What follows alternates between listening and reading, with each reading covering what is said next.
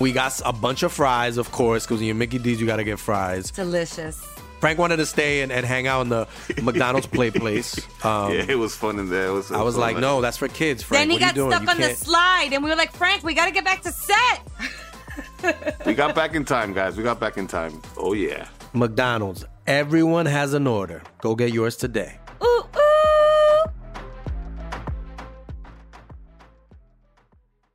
Estás escuchando Leyendas Legendarias, parte de Sonoro y All Things Comedy Network. Bienvenidos a eh, un episodio de eh, cosas que no son eh, matanzas. Exactamente. Se siente bonito, ¿verdad? A veces Sí, un break de... irnos al espacio y a los confines del cerebro y de lo que puede existir en este cosmos. Sí, Pero no se acostumbren mucho porque pronto regresarán las matanzas. Ah, Hoy trae playera de Freddy, entonces tal vez. Esa no es la de Freddy. pero- Ajá. De hecho, así la mezcla acá de... en- en- te faltó nomás decirle Freddy Cougar como ya es costumbre, güey. Ajá. ajá. Freddy Cougar. Y caer en... One, two, Freddy's coming En Animal Print, ¿no? Freddy, güey, Llega a tus sueños. Llega a tus sueños con... O sea, pues, digo, ya trae las uñotas, güey. Ah, con de leyendas legendarias. ¿no? Y pues sí, este los dejamos con el episodio 113 de Leyendas Legendarias.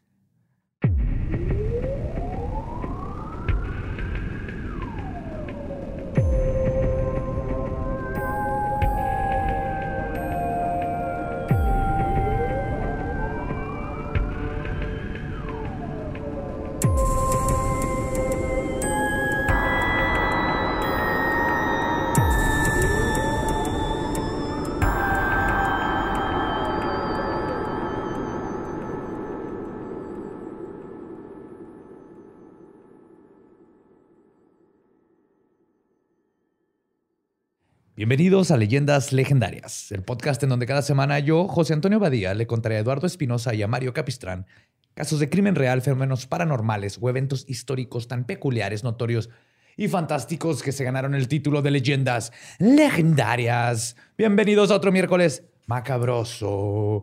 Espero se encuentren igual de fabulosos que nosotros aquí en el set. Como siempre me acompaña Eduardo Espinosa. ¿Cómo estás? ¿Cómo te fue? Aparentemente fabuloso. No estaba enterado que tenía que venir fabuloso hoy. Eh, hubo que limpiar todo. El Claro. que más hubo en este set, mucho fabuloso. Y Eduardo, el Mario López Capistrán. La cagué ahí con el Eduardo, pero venía de allá, entonces nomás lo, lo pasé Pero una nombre. vez en un show me presentaron como Eduardo Capistrán, entonces ya estamos a mano, güey. Sí. Estoy enojado, Joe, y ¿Por qué? triste. No ¿Qué sé, pasa? me Vale ¿Qué verga pasó, hoy la Mario? vida. Vale verga la vida, la neta.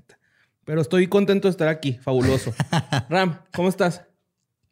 Está bien. Levantó la mano en señal de estoy muy bien. Que es Ram ahí en las cámaras.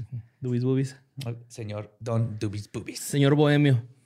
El bohemio. El Bohemio. Pues ahí les va. En 1967, una mujer fue testigo de uno de los casos más sonados y al mismo tiempo más peculiares de abducción extraterrestre. Mejor conocido como un encuentro del cuarto tipo. Mientras preparaba la cena en su hogar localizado en el estado de Massachusetts.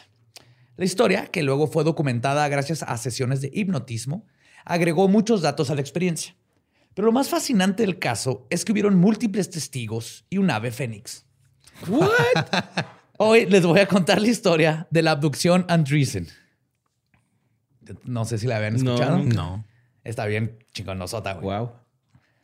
Pues me gustaría comenzar recapitulando lo que les había platicado sobre eh, lo que dijo el doctor J. Allen Hynek, que fue el que clasificó los tipos de encuentros extraterrestres. Este, el- esto los hizo según los reportes que había recibido sobre avistamientos de ovnis. Entonces, él dice que los encuentros cercanos del primer tipo es cuando la persona ve un ovni a menos de 150 metros de distancia, porque ya cuando ve lucecitas tiene sus propias definiciones. Eh, del segundo tipo es cuando el ovni deja un rastro físico en la tierra, como quemaduras o ramas rotas, pasto aplastado, esas cosas. Del tercer tipo es cuando la persona testifica haber visto a los ocupantes dentro del ovni.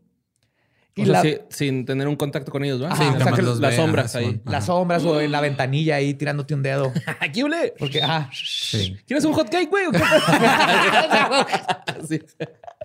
Ah, cuando vean eso, le hacen así con la manita para que el ovni le haga ¡pup, pup! Les Como gusta. tráiler, ajá. Ajá, como tráiler. Les encanta que le hagan con la manita así. Así le hago yo a los ovnis. No me contestan, pero algún día. y pues la abducción de Betty Andreessen es un ejemplo de un encuentro cercano del cuarto tipo, es decir, contacto directo con extraterrestres. Pero es además uno de los más extraños. Lo que hace este un caso, este, lo que hace que esto sea un caso muy polarizante y de hecho varios investigadores del tema se sienten escépticos sobre él.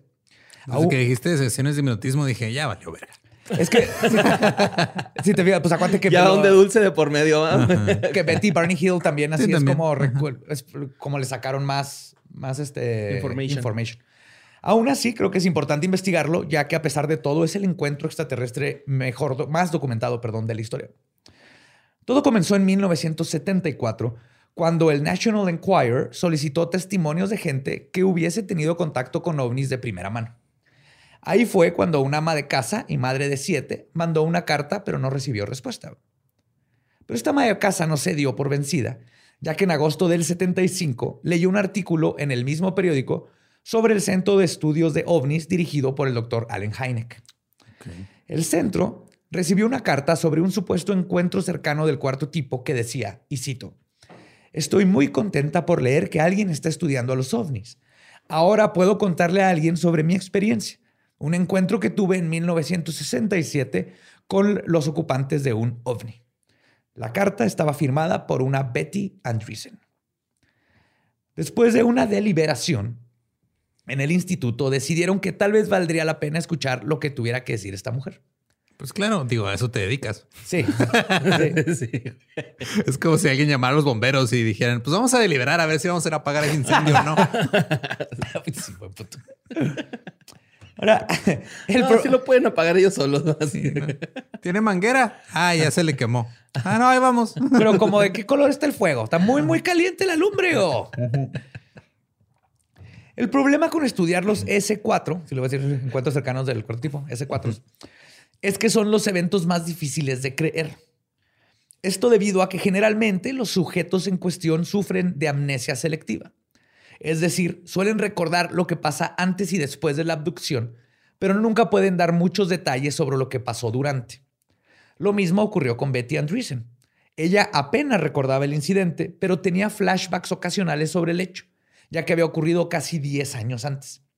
Aún así, la memoria de esta experiencia paranatural estaba bien enterrada en su cabeza. El autor del libro The Andreessen Affair, James Fowler, y el psiquiatra Benjamin Simon estaban encargados de estudiar la abducción de Betty. Años antes, Simon había hecho otra investigación hipnotizando a otros dos supuestos abducidos que tal vez recuerden, Betty y Barney Hill. Ah, fue. Él fue. Gracias a la hipnosis pudieron desenterrar los recuerdos de la abducción extraterrestre y decidieron hacer lo mismo con Betty Andreessen y su hija Becky, que era la que mejor recordaba el incidente. Ahorita vamos a ver por qué. Ah, cabrón. Las dos fueron buenas pacientes, ya que solo requirie- requirieron pocas sesiones para que la hipnosis las introdujera en un profundo trance. Durante esas sesiones, las dos pudieron sacar estos recuerdos traumáticos con gran detalle. Sus testimonios eran consecuentes entre sí, y a la hora de aplicarles el detector de mentiras indicó que decían la verdad.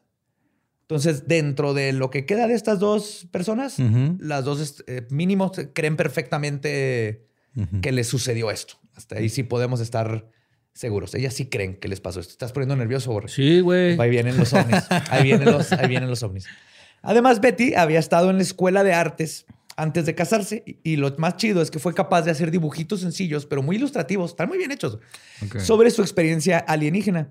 Incluso durante una de las sesiones de hipnosis y mientras ella estaba en el trance, Betty podía hacer varios dibujos en un estado semi-inconsciente, güey, casi como, ah, como escritura automática. Bien, vienes hipnotizada, ¿verdad? A ver si pudiera estar, si estuviera hipnotizada, pudiera hacer esto. Dibujar. Pues sí, están bien chidos así, sus manitas pachonchitas y todo, güey. les ok. Oh. La- pero si en sus manos o traen guantes. A lo mejor hace frío. en Ahorita espacio, güey. no te voy a- Seguramente sí no hace te voy a spoiler. Sí, unos usan cuello de tortuga, ¿se acuerdan? Ajá. O bufandas. Ah, pues más adelante, estudiando esos dibujos, incluso se determinó que describió o dibujó perfectamente el interior de cómo irían los, este, Tripulantes. no, lo- los botones controles. y los controles de una nave, güey. Ajá. Sí, hay cosas muy curiosas. Pero antes de contarles sobre su encuentro cercano, vamos a conocer más a esta mujer, ya que su pasado puede ayudar a descifrar su experiencia. Betty Andreessen nació en 1937 de una familia profundamente religiosa y de origen finlandés. A los 17 años se casó con James Andreessen, de 21, quien había estado en la Marina cuatro años antes. Se casaron el 13 de junio de 1954 en Fitchburg, en el estado de Massachusetts. Y su vals fue Amo su inocencia. sí, a huevo, un pinche vato. mamón. sus errores. sus persecuciones y su abducción. Un año después nacieron sus hijos. De mayor a menor eran Becky, James, Mark, Scott, Todd, Bunny y Cindy. ¿Todos al mismo tiempo? Todos los aventó así, ¡pum! Vámonos ya. Conejo. Para poder disfrutar de su vida. ajá. No, no, no, obviamente. Uno por año. Uno, sí, casi. Shit, güey. La pareja, sí, pues. No Qué mames, chinga, qué güey. chinga, güey. Esos eran tiempos de mi mamá, son ocho hermanos. De No, la no, no, esa familia, güey. Seis. Y de la mi papá son como nueve. güey. Mi mamá son ocho. ¿Ocho? Mi mamá tiene un cuatro. amigo que creo que eran, eran más de 20. Fue así. No puede ser. Sí, güey. Ay, güey. Una persona no puede producir tanta vida. Sí, sí se puede. Wow. Sí. Sí, obviamente ya por ahí del doceavo ya nomás les pones número, güey, ni siquiera nombre. sí, y el número nomás tiene que ver con la escala de dolor que tenías cuando lo pariste, ¿no? Así, a ver tú, el, el 9, ven para acá. Para acá, hijo de tu pinche madre. Hijo de mi pinche yo.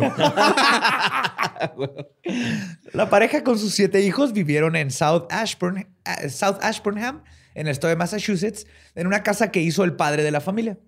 En el vecindario tuvieron una buena posición y fueron queridos por los vecinos. Lo que más le gustaba a Betty era, en su mundo era la religión y crió a sus hijos bajo la misma fe. Eran una clásica familia norteamericana y suburbana que iba a la iglesia los domingos, invitaban a los vecinos a hacer barbecues. Inmigrantes blancos, pero que les fueron chido. O sea, que les fue chido. Sí, literal. Porque esa es la familia norteamericana. Ajá. No se dejan engañar. Siete hijos y medio, Ajá. este jardín Y barbecue. y barbecues. Mames, Bud Light. La dinámica de la familia cambió cuando James Andreessen sufrió un accidente automovilístico dos días antes de Navidad, cuando una mujer se estrelló contra su Volkswagen gris. El accidente fue muy severo y James tuvo que estar hospi- hospitalizado algunas semanas y no pudo trabajar varios meses. La hija. El sueño americano. No, esa es la pesadilla americana, terminar Sí. en el hospital, güey. ah, sí, Es cierto. lo que ah, te, son bien te- caros. sí. terminas en el. Simón, y lo dijo, ah, eres Marine. Ah, órale, no, pues qué bueno, güey. La hija mayor, Becky, ayudaba mucho a su madre en el cuidado de los demás niños mientras su madre atendía a su esposo. Sin embargo, ella solo tenía 11 años cuando estaba haciendo No esto. Becky era la que era la mayor. Entonces, Eso Betty- pasa mucho en las familias que tienen muchos hijos, güey. O sea, el- el- los mayores terminan siendo como los babysitters, ¿no? Ajá, los, los, los padres, este, chap- los chaperones, güey. Padre, los niñera, chaperón. Ajá. Sí. Yes. Un saludo a mi jefa. y así le pasó. Entonces, el padre de Betty, este, se llamaba, si les dije que Betty le pidió ayuda a sus, ah, no, Betty Padre le pidió ayuda a sus papás, a los Ajá. abuelos, para que le ayudaran en la casa. Entonces fueron a vivir a la casa. El padre de Betty se llamaba Wino Ahu. Wino Ahu. Wino Ahu. Ajá. Ok. ¿Y si tomaba mucho vino o puro pedo? No sé, no dice, pero Ok. más le vale. Es que los winos. o tal vez su los- mamá. Ajá, Wino es como es como borracho. ¿Altador? alcohólico de Oh. vino. Ajá. Ah, ya, ya. Ajá. Sí, imaginé por wine, ¿no? Pero Sí, sí, pero sí se Wino. Wino. Ajá. Era un inmigrante finlandés que llegó a los Estados Unidos para buscar mejores oportunidades, como todas las historias de, de estas. La madre de Betty, originaria de Nueva Inglaterra, se llamaba Eva. Y este, el- y ya, es lo único que sabe de ella. Ok. Eso nos lleva al día en que ocurrió el incidente. ¿Qué? Era el 25 de enero de 1967. Había sido un invierno particularmente frío y la nieve decembrina no se había derretido todavía. Los hijos más pequeños habían cenado y estaban empillamados viendo la televisión. La más pequeña estaba sentada en el regazo de su abuela y lo- todos los demás estaban ahí alrededor de la sala, nomás haciendo, pues, esperando de quedarse dormidos. Betty seguía en la cocina terminando el- de limpiar. Esperando que los mandaran a Vietnam. Chingada madre, ¿a qué hora se llevan estas criaturas? pa? Yo llevo tres años sin dormir. El contacto. No más, ¿verdad? Más, güey, más, güey. Sí, cierto, tiene una de 11, que sí, no ha dormido en 11 años. El contacto comenzó. Tú, tú. Por eso vienes así cansado de la vida, borre. No, puedes hoy- dormir. Hoy, dormí, güey, fíjate. Este, como me enfermé un poquillo en la noche, eh, pude dormir. Dani me dejó así de que, ah, güey, sí está bien, pobrecito. Pues el contacto comenzó esa fría noche con algo sutil. Las luces de la casa comenzaron a parpadear. Hubo cierta confusión y los niños fueron hasta la cocina para buscar a su madre. Luego, toda la familia quedó perpleja cuando comenzaron a ver una luz rosada que atravesaba por la ventana de la cocina. Betty estaba ahí enfrente de la ventana, o estaba en la cocina. Betty, asustada, se llevó a sus hijos a la, de la cocina, pero su papá, Waino, fue a ver qué pasaba y se quedó incrédulo, incrédulo al ver un caleidoscopio de luces y dentro de la luz vio algo que no podía creer. Habían sombras con formas humanoides moviéndose dentro de ella y caminando hacia la casa. No mames. El mismo Waino describió el momento como, y cito, esas criaturas que vi en la ventana de la casa de Betty eran como freaks de Halloween. Creí que habían puesto alguna especie de espectáculo para hacerse pasar por marcianos. Era graciosa la forma como saltaban uno detrás del otro, como si fueran grillos. What? Dice que iban como brincando. Crickets acá. Pum, pum, pum. Ajá. Jugando mamá leche a alguien. Piso raya. Ahora métetela, ¿no? ¡Wow! Creí que, que este iba a ser el episodio que los papás le podían poner a sus hijos. Ya, ya valió. Me hubieras avisado antes, güey, para callarme.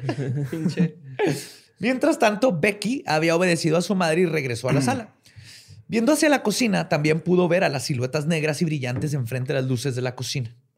Luego, según Becky, todo quedó oscuro de nuevo. Becky, su abuelo y el resto de la familia había quedado inmovilizada e inconsciente paradas en su lugar. Como si alguien les hubiera puesto pausa a todos. Ah, cabrón. O sea, se quedaron parados. ¿Dónde estaban? Unos parados, unos que estaban en el piso, unos abrazados que porque tenían miedo, pero todos se quedaron así inmovilizados.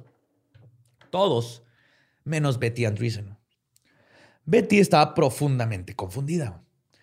Durante su hipnosis narró, y cito, entran a la casa como siguiendo a un líder. Ahora están entrando por la puerta, pero a través de la madera, uno después del otro. Y ellos hablan conmigo, pero no mueven sus bocas. O sea, y tienen grandes cabezas. ab- abrieron- no abrieron la puerta, la atravesaban. Sí, de Ay, hecho, ajá. Las entidades biológicas extraterrestres o EBE habían atravesado la puerta cerrada como si fueran fantasmas. O sea, no la tuvieron que abrir, nada. Y es cuando Betty pudo verlas con claridad. Tenían la piel gris y cabezas grandes con forma de pera. Tenían ojos como de gato. Dice que el ojo izquierdo se podía mover como mostraba cierta... What the como cuando, fuck? como cuando levantas las cejas, pero que nomás veía como de repente el, el ojo en su dibujito hasta se ve. Como que lo levantaban, como cuando levantas las cejas. Nada, que nomás era un güey que tenía estrabismo, ¿no? Tenían ojos como de gato, sus narices eran dos hoyos y sus bocas eran tan solo una apertura en el centro de sus caras. Eran muy chaparros y solo tenían tres dedos. Ahora, inmediatamente reconocemos estos como los típicos grises. Pero qué dedos, eh, dijo después. Sí. Después de que la Sí revisaron. estaban, sí están Vibraban chon- chingón acá. Están súper chonchitos, güey. Están bien adorables. Les ¿no? quedan los dibujitos. Digo, esto es el típico grises, ¿no? Son los, los aliens que vemos en todos lados. Que es básicamente el arquetipo de los extraterrestres. Pero lo curioso en este caso es que Betty fue de las primeras personas documentadas que dio esta descripción que ahora es tan común. También eso hace muy interesante este caso. O sea, en, en- en los, en el 67, así, todavía no era tan esparcida la imagen de los aliens y las abducciones apenas. Era como más humanoide, ¿va? Yo me acuerdo haber visto Sí, así como los- imágenes de señores así. Pues te acuerdas que Betty y Barney Hill eran más humanoides. Traían su bufandita, eran, así, eran europeos, como de. Italianos. de- como italianos fresas. ajá. Que venían a ver la, la cosecha de humanos del 96. Sí, o sea, sus del vinitos. 96. De 1800. La cagué horrible. Está bien, mira, tú sí. Sí. Además, agregó que todos estaban vestidos con uniformes brillantes de azul os- oscuro y en su hombro izquierdo tenía una insignia con una figura de lo que ella parecía representar como un pájaro con las alas extendidas. Fénix. Tipo, ah, no, ahorita vamos a llegar al Fénix. Ok. Uno pensaría que este tipo de encuentros generaría un choque con las creencias de alguien tan devota como Betty. Ajá. Por eso me hizo importante hablarles de Porque está entrelazado la fe de Betty con todo este encuentro. Pero no fue así. Más bien, parece que sus creencias cristianas salieron a la luz para racionalizar lo que le ocurría.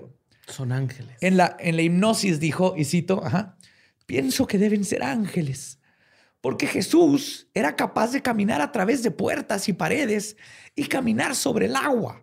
Deben ser ángeles. Y ahora pienso en las escrituras que dicen, trata bien a tu huésped porque podría ser un ángel. Yo no sabía que Jesús puede atravesar puertas, pero aparentemente es canon. sí. Pues sí. O sea, lo que pasa con Jesús es que tanto, o sea, podía atravesar ciertas cosas, pero él lo atravesaba el hierro. o sea, es, es como en un RPG cuando tienes que balancear ahí. el Sí. Simón. Y es que aparte fue alumno de Javier, ¿no? Del profesor Javier.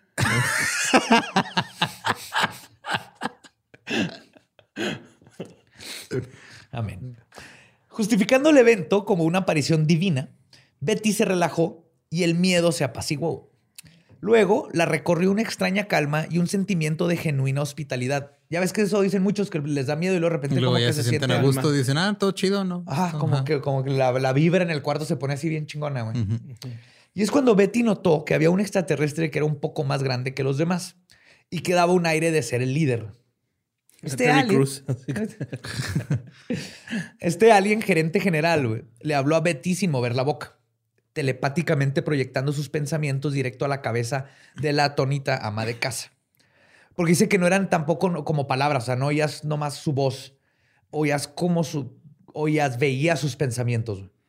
Y empiezas como si alguien está pensando, porque el, Sí, estás transmitiendo la idea, pero no necesariamente de no, una manera las palabras. oral. Ajá. Exacto. Ok. Entonces eso también es, es- es- es interesante. Lo primero que hizo fue identificarse y decirle que su nombre era Quasga. Cuasga. Quasga, con Q. Y dos as. Quasga. Cuasga. Hola, soy Quasga. ¡Cuasga! Quasga. ¡Cuasga! Quasga. Quasga. No pasa de moda, güey. No pasa Nunca de jamás, moda. güey. Jamás. Dijeron. Nomás, nomás el, el 80% de los que escuchan que no les tocó ese comercial Sí, nunca güey. jamás, güey. No, Tres generaciones que, que acabamos de perder. su juventud. pero que ahora va a ser su nuevo. ¡Cuasga! Así contesta el teléfono de ahora en adelante. No, Güey, nadie contesta, nadie habla por teléfono. ¡Cuasga! Así empiezan sus mensajes. Bueno, de los WhatsApp. Zooms. Los Zooms. Ah, Y Quasga se refería a Betty como Betty. Se sabía su nombre. Wow. Entonces decía, hola Betty. Hola Betty, soy Quasga. Betty, siendo Betty, muy amablemente le respondió, ¿quieren algo de comer?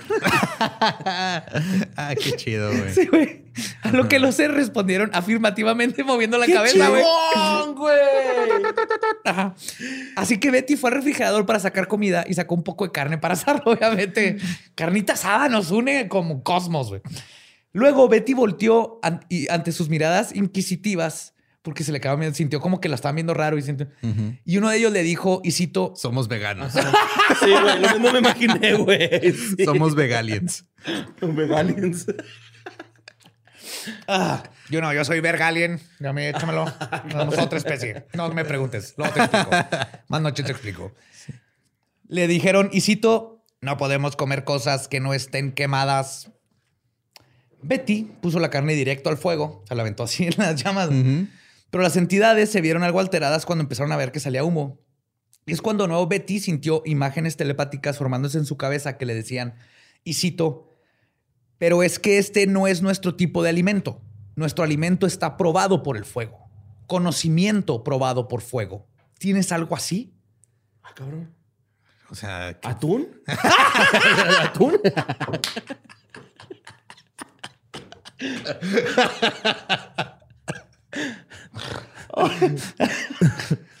A lo, que Betty respondió, claro que sí. Ahí como dijo, ok, no, no tienen hambre de, de comida, tienen Ajá, hambre de conocimiento. conocimiento, sí.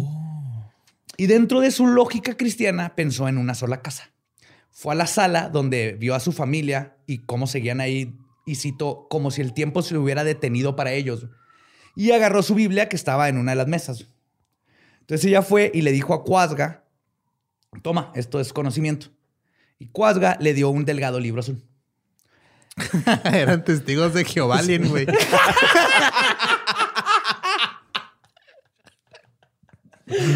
Nada más que ellos no tocaban puertas, se metían a la verga. Pues que ya están más avanzados, güey. ¿Tú crees que una, una materia sólida los va a detener? Vibran sus átomos a través de, güey. Eso es lo que te da. Sí. Ya no tienes que tocar. Que tiene sentido porque los testigos de Jehová tienen su propio planeta cuando se mueren, ¿no? Esos son los mormones. Ah, sí, Ah, es sí, cierto. cierto. Perdón, confundí religiones. Sí. Eh, whatever. Las mismas religiones confunden sus religiones, entonces no pasa nada. En este momento, Becky recobró la conciencia. Dice que recuerda haber visto a su mamá hablando con los alienígenas mientras leía el libro azul. Ah, también dice este. Sí, entonces la promoción, ¿cuánto tiempo dura? Si quiero 10 megas más por todo el año. Y ¿Cuándo? mi- Después de eso le estuvieron orando en la madrugada a ver si quería cambiar de, de- así como Movistar.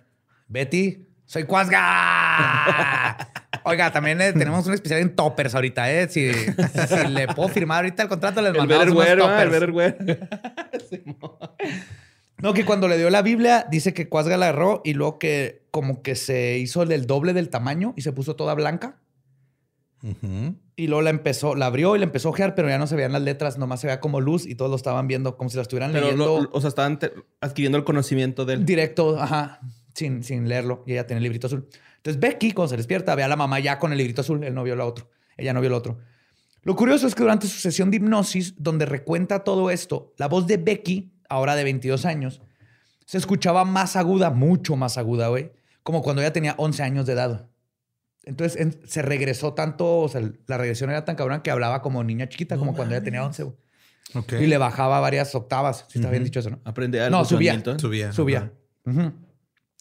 Becky dijo que no sintió miedo porque aquellos seres no parecían quererle hacer daño. Tenían una apariencia horrible, pero no eran hostiles. O sea, sí, sí se le hacían como feos, pero no sentía miedo. Sí, era como Quasimodo, o sea. Guásimo. Sí. Cuasga. Guasgamo. Ella los describió como, y cito, hombres de barro. O sea, decía que eran de barro, que parecían que estaban Ok. hechos de barro, así de clay. Ajá. Que digo, Y- también eso ¿No tiene- quieren cremita? Ahí tengo lubriderm. Con, con cocodrilo así liso. es que también tiene que ver con, digo, el barro es un símbolo religioso muy cabrón. Ah, sí. Sí. Ah, pues sí. Pues de ahí nos ah, crearon a los hombres. crearon. Que se lo piratearon porque en los aztecas también venimos del barro. Y los Del maíz, ¿no? sí.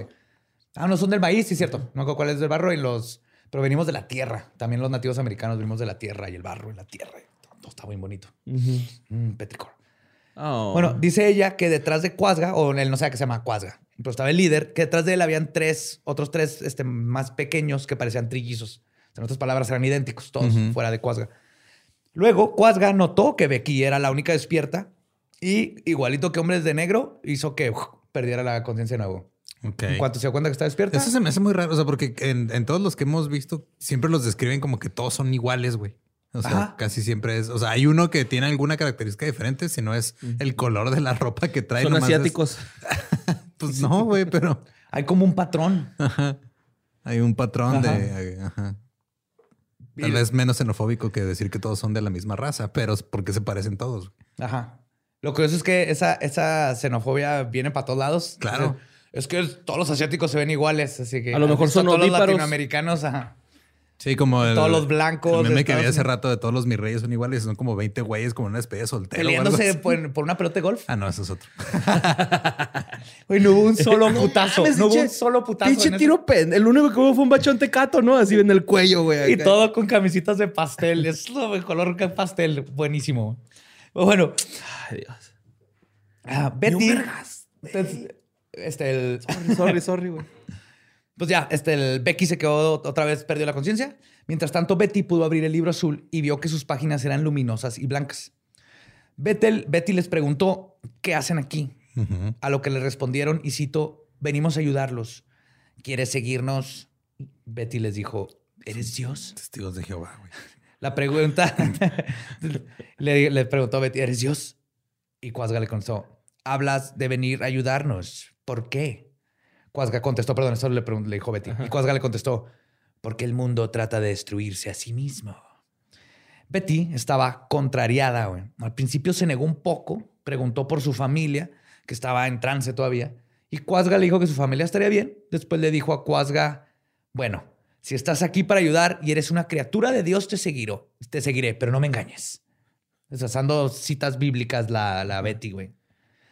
Más adelante, los hipnotistas le preguntaron a Betty por qué cree que la hayan elegido a ella para abducirla. Betty dijo que la habían elegido simplemente por el hecho de que aceptó la propuesta. Ok, eso tiene sentido. Sí. ¿Sí?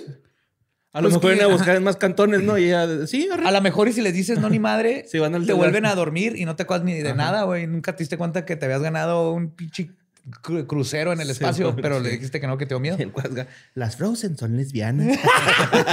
Che, Cuasga. Vámonos, Betty. Sí, es como nunca sabremos si en realidad alguien ha llamado el número que está ahí en el baño público y se le ha pasado chido. güey. Ajá, sí, es de esas Igual cosas. sí. Pues Betty se paró detrás de Cuasga y así como entraron, salieron junto con Betty, güey. Atravesaron la puerta. Guau, entonces te pueden hacer atravesar paredes. Claro, tiene sentido, güey. Igual Como que Flash, Goku. te hace vibrar a la misma frecuencia que las moléculas de la puerta. Y entonces el espacio entre nuestras moléculas Ajá. y todo lo demás es infinito, güey. Entonces sí, técnicamente nos deberíamos de caer. nos deberíamos de caer a través del piso y las cosas sólidas, güey. Pero es nuestra conciencia la que nos dice que no. O la gravedad. Pero si logras vibrar prrr, a la frecuencia o tienes el poder mental, puedes atravesar puertas. Ya ves, tengan cuidado. Si andan vibrando alto, se van a quedar atorados en una puerta y a la mitad. Como en el experimento en Filadelfia, que luego, luego hablaremos de eso. pues luego comenzaron a flotar y se desplazaron como si estuvieran en una banda eléctrica que atravesaba la puerta de madera hasta la, perdón, hasta la nave espacial. No es muy claro cómo fue todo ese viaje. Cuando se dio cuenta, Betty ya estaba en la nave espacial. O sea, tiene como flachazos de cómo atravesó la puerta, pero no recuerda caminar. Cuasga le dijo a Betty que confiara en él. A continuación, hizo que el piso de la nave se hiciera transparente y es cuando Betty por fin pudo ver hacia adentro de la nave. Se abrió una puerta por orden de Cuasga y todos los tripulantes, junto con Becky, fueron abducidos por la máquina. La primera habitación de la nave era como una especie de burbuja. Betty se sentía adormilada y ligera. Si le dijeron ahí 15 días de cuarentena, porque no sabemos qué virus traigas toda la Tierra, no nos vayas a contagiar. Y luego ya, ¿qué? Más o menos. No mames. No están pendejos estos güeyes, güey. Pero ese es un dato muy Ahí va. Los aliens se la llevaron a un cuarto circular. Betty les preguntó, y cito, ¿por qué tengo que estar aquí? Y en eso, una fuerza invisible hizo que ella se quedara inmovilizada en su lugar, como en la casa, pero consciente, Ajá, se quedó así como, ah, Ajá. ¿qué pedo? sin poder moverse, igual que Travis Baker, ¿no? No se puede mover del cuello para abajo. Dije Travis Walton, no Ajá, Travis. Travis Barker. Barker. Si no, ese fue, ese fue el Eso choque fue- del avión, güey. Sí, güey. Ese güey se quemó, güey. Ese güey es el Fénix. Pues, Nos re- renació de las cenizas del choque del avión y aparte está reviviendo el punk. Ajá, y, anyway. y con Kourtney Sí. Kardashian. Betty se sentía vulnerable, güey. Durante la, la sesión de hipnosis, incluso se- su pulso aceleró y comenzó a tener un ataque de pánico cuando estaba Ah, contando cabrón. esta parte. Ajá. Sí, es, es también otra cosa bien curiosa esta. Empezó a dar, tenía reacciones fisiológicas Sí, como muy si lo estuviera cabronas. viviendo otra vez. Como de PTSD, como cuando alguien que recuerda cosas de la guerra Estrés y tiene su, ajá, su cuerpo reacciona Ronchitas y así. ¿o de una manera, pues, no, este, este, ahorita vamos a ver, pero por ejemplo, este empezó con un ataque de pánico, güey, nomás por acordarse. Ok. Y eso es difícil, no imposible, pues muy difícil de, de fakear. Ujú.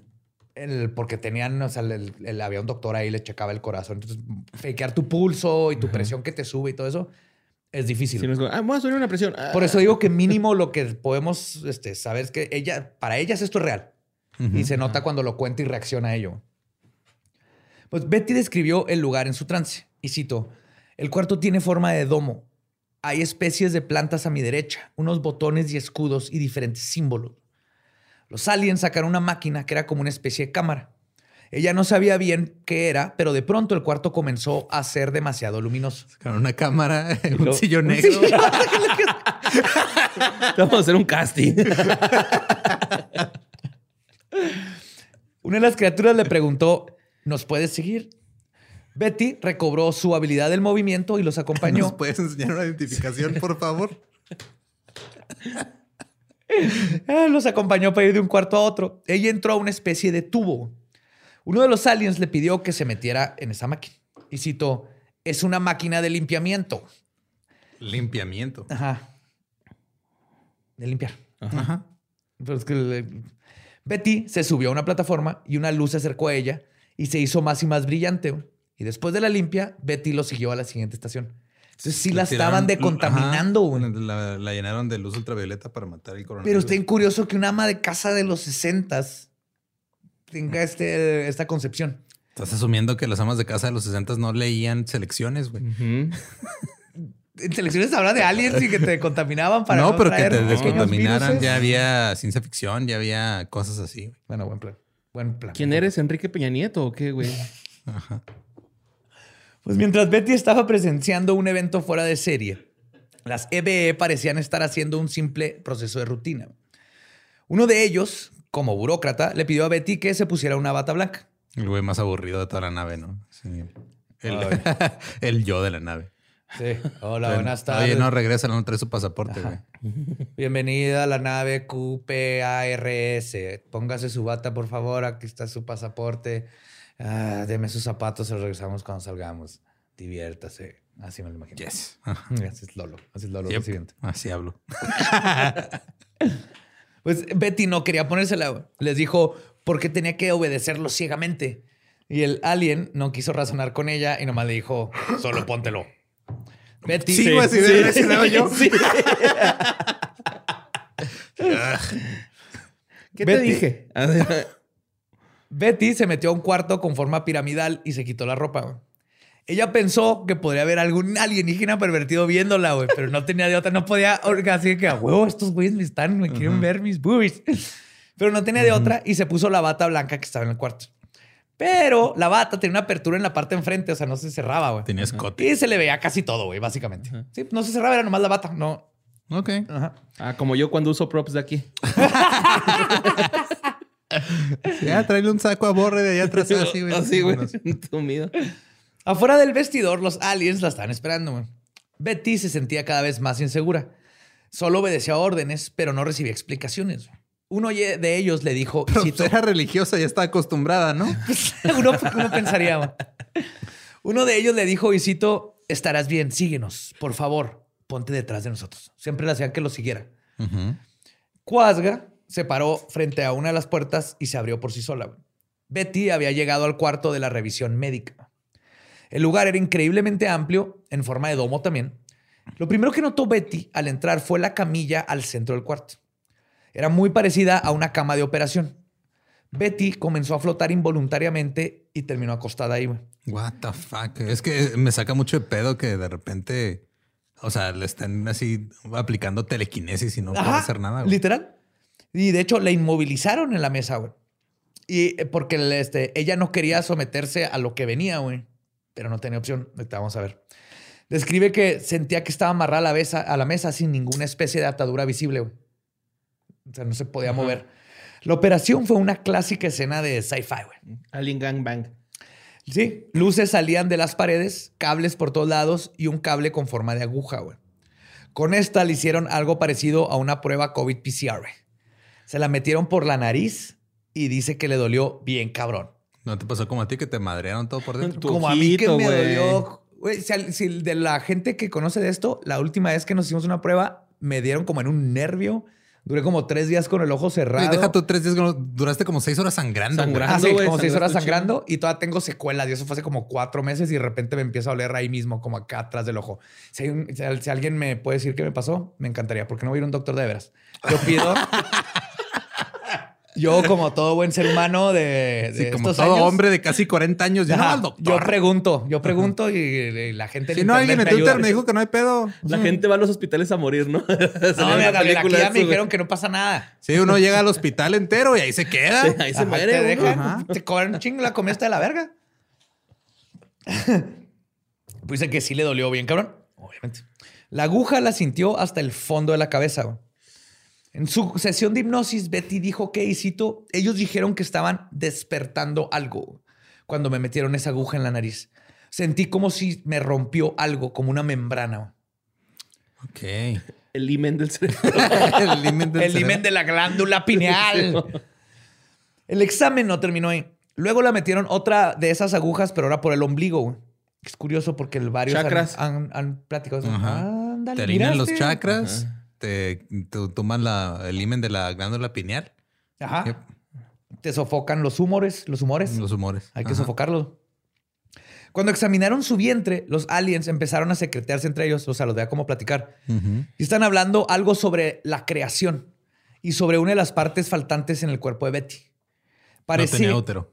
Parecía que lo que querían decir es que Betty no podía seguir procreando porque ella había tenido Ajá. una hi- histerectomía la última vez que se embarazó. Y en ese momento dijeron, no nos sirve, nos dimos cuenta que los aliens son machistas. no dijeron que no le sirven. Nomás fue como, ah, mira. De hecho, se la quitaron porque los doctores podría, que pensaban que tal vez podría tener cáncer, entonces se lo quitaron. Pero no, los aliens nomás como que se dieron cuenta. Digo, esto no prueba nada porque... Dijeron, pues, agarraste una incompleta, güey. Le dijo uno al otro. No mames, güey. Nos encargaron una. Güey, nos van a poner siete, mamón.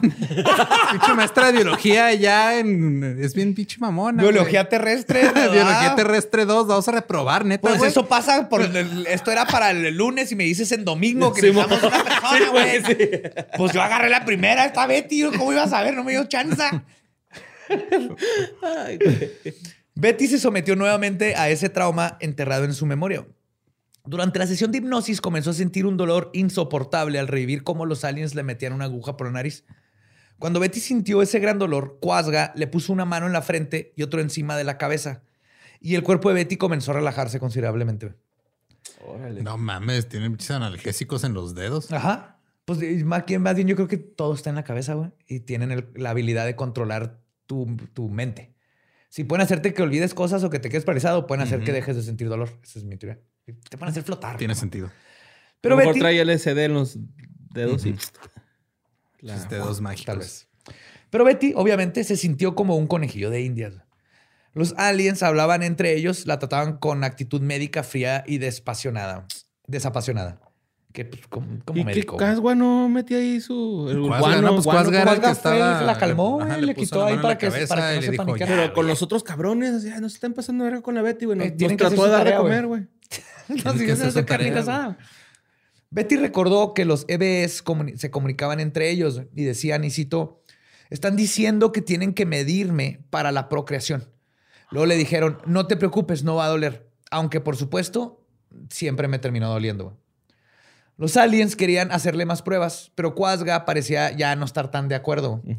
En realidad, Betty solo estaba interpretando sus interacciones, güey, sin saber realmente lo que sucedía o lo que estaba por suceder. O sea, Betty cuando lo que cuenta es como Lo que yo ella, asu- lo que ella, ajá, lo que ella asumió alcanzó a percibir. desde, desde, un, desde un ser humano que está tratando de decir, pues se veía como que estaban secreteando. Eh, parecía que este güey no estaba de acuerdo, porque pues es la única forma que podía comunicarse cuando no sentía como que sus pensamientos. Luego, desde el techo de este cuarto, güey, descendió una máquina que desde la perspectiva de Betty parecía ser un ojo gigante.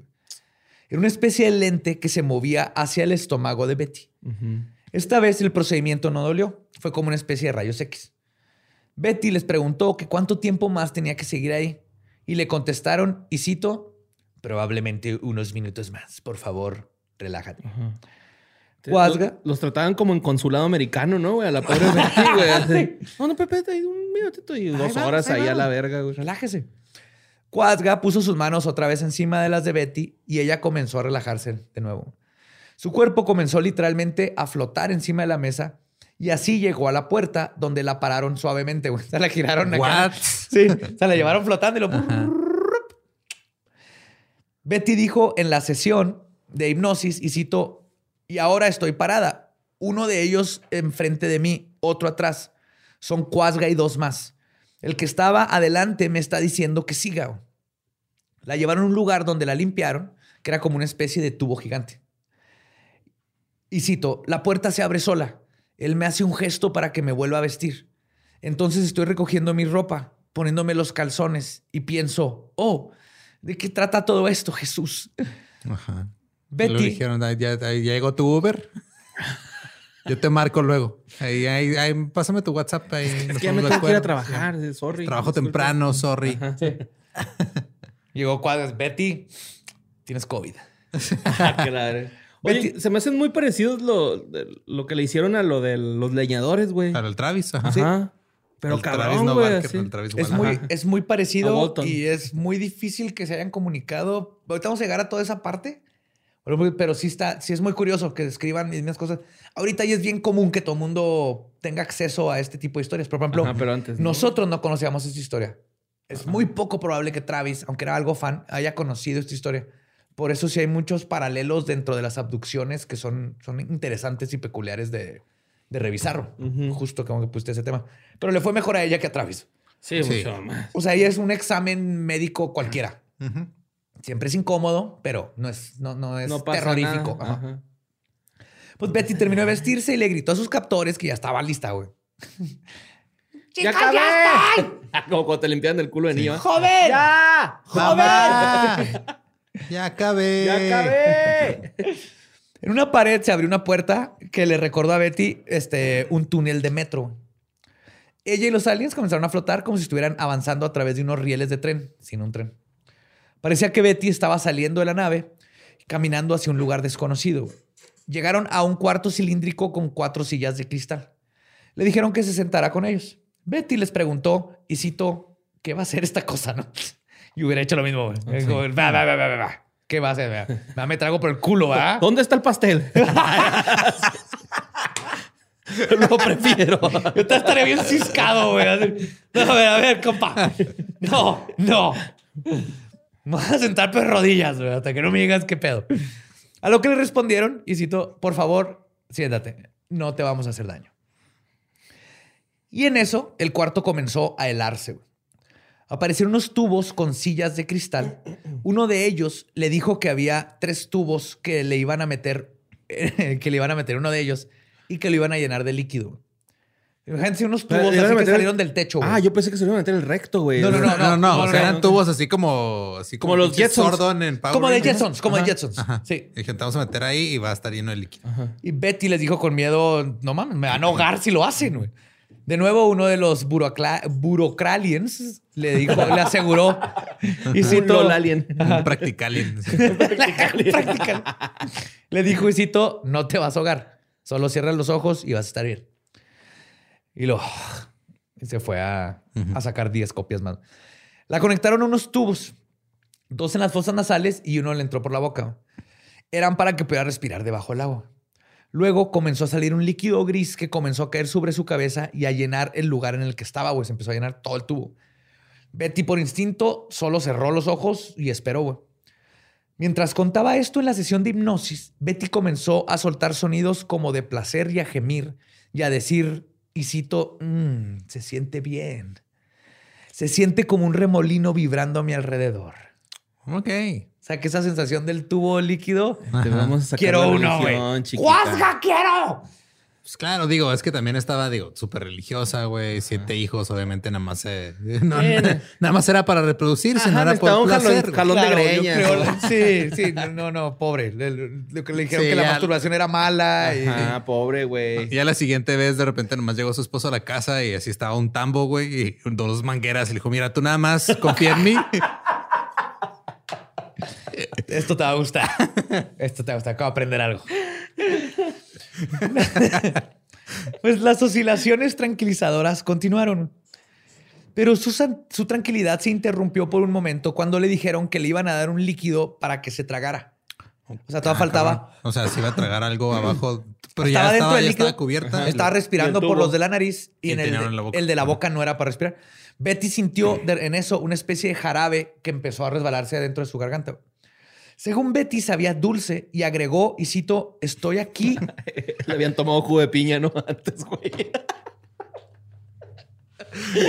Pues Betty bien verga. Ya, Y cito dijo, estoy aquí y siento esta vibración y se siente bien, güey. Me siento relajada. Ah, güey. un día de Totalmente. spa. güey. Sí, de sus pa más vergas. güey. Después de un tiempo, las vibraciones pararon, el líquido gris se drenó y el tubo se abrió. Cuando abrió los ojos, notó que los EBS ahora tenían capas negras y le indicaron que la siguieran. En eso sintió que una fuerza la ponía de pie y la colocaba entre los seres y comenzaron a atravesar otro túnel. Lo que Betty Andreessen vio a continuación pasa de una película de ciencia ficción a una experiencia trascendental más parecida a un viaje psicodélico de ayahuasca. Wow. Entonces después, yo creo que la sumergieron en ayahuasca. Al final del túnel, Betty llegó a un lugar oculto, casi etéreo, en algún lugar del universo. Y cito, estoy en un lugar en el que todo es rojo. Estamos llegando a este lugar donde hay edificios cuadrados. Parecen ser de estuco o cemento. No hay vida vegetal.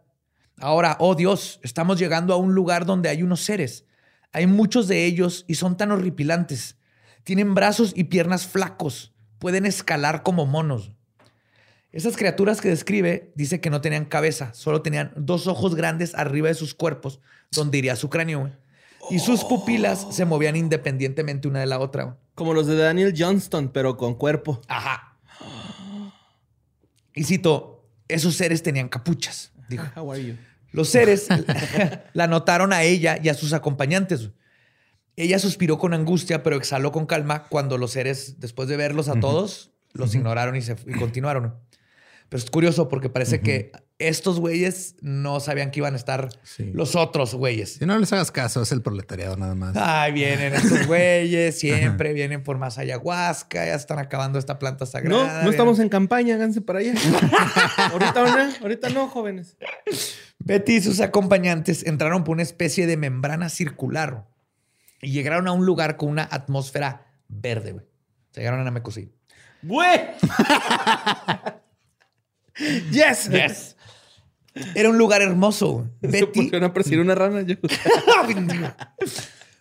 Los, primos- los siguientes dos episodios güey, les voy a describir a Betty persiguiendo una rana. güey. A que sepan lo que sentí yo a mis como ocho años de edad. Pues que el punto no era que vieras a la sábados rana, era- seguidos, Era, güey. que vieras a quien le iba persiguiendo. Sí, pero por más que amaba Bulba, yo que estaba ahí el desmadre con Vegeta. Es que ya estaban los putazos. Yo, sí, ya yo estaba estaba, en ese punto güey. estaba enamorado de Vegeta. güey. Yo ahí conocí, yo iba, le iba a Vegeta, güey. Yo quería saber qué estaba pasando. Me están distrayendo con una rana. Betty vio una vegetación alienígena y un complejo de edificios estrambóticos. No los puede describir, pero eran futurísticos para ella. Dubai. Pero con plantas porque es desierto. Era como una especie de reino debajo de la tierra. Que es como ella lo escribe, porque en sus tiempos ves que estaba la novela de, de este, ah, de 80, Eh, Verne, Julio Verne. de Julio Verne, Ajá. donde describe este lugar abajo de la tierra. Ay, más fácil. Ya vieron Kong vs. Godzilla. Ese es el lugar debajo de la tierra. De ahí Ok. viene. Pero en ese tiempo estaba entonces su forma como de describir cómo veía la vegetación y los lugares raros porque había leído el libro de Julio Verne. güey. Bueno, asumo. Entonces dice que el alien que estaba delante de ella le dijo, ¿ves? No había nada de qué preocuparte. En una sesión de hipnosis, en la sesión de hipnosis, Betty dijo que era tan fascinante que no encontraba palabras para describir ese lugar. Todo era diferente y de colores que nunca había visto. Fíjate, como artista, güey, no poder describir Ajá. colores. güey. Se veía frustrada por no poder describir ese lugar, ni dibujarlo, ni, ni, ni encontrar el, el concepto. Era la frontera. Eh, Wittgenstein, es el límite del todo es lenguaje, güey. Si no lo podemos describir, no existe. güey. Diferente en la frontera, en la frontera. Betty vio una especie de pirámide que se erguía enfrente de ellos. Se acercaron hacia ella. Estaba viendo una ciudad impresionante, con grandes edificios y domos. Una luz vislumbró las estructuras cristalinas. Y arriba unas letras. Bienvenidos a Tlaxcala. Mira, Betty, aquí no hay, aquí no hay torbellinos, ni huracanes, Ni progreso.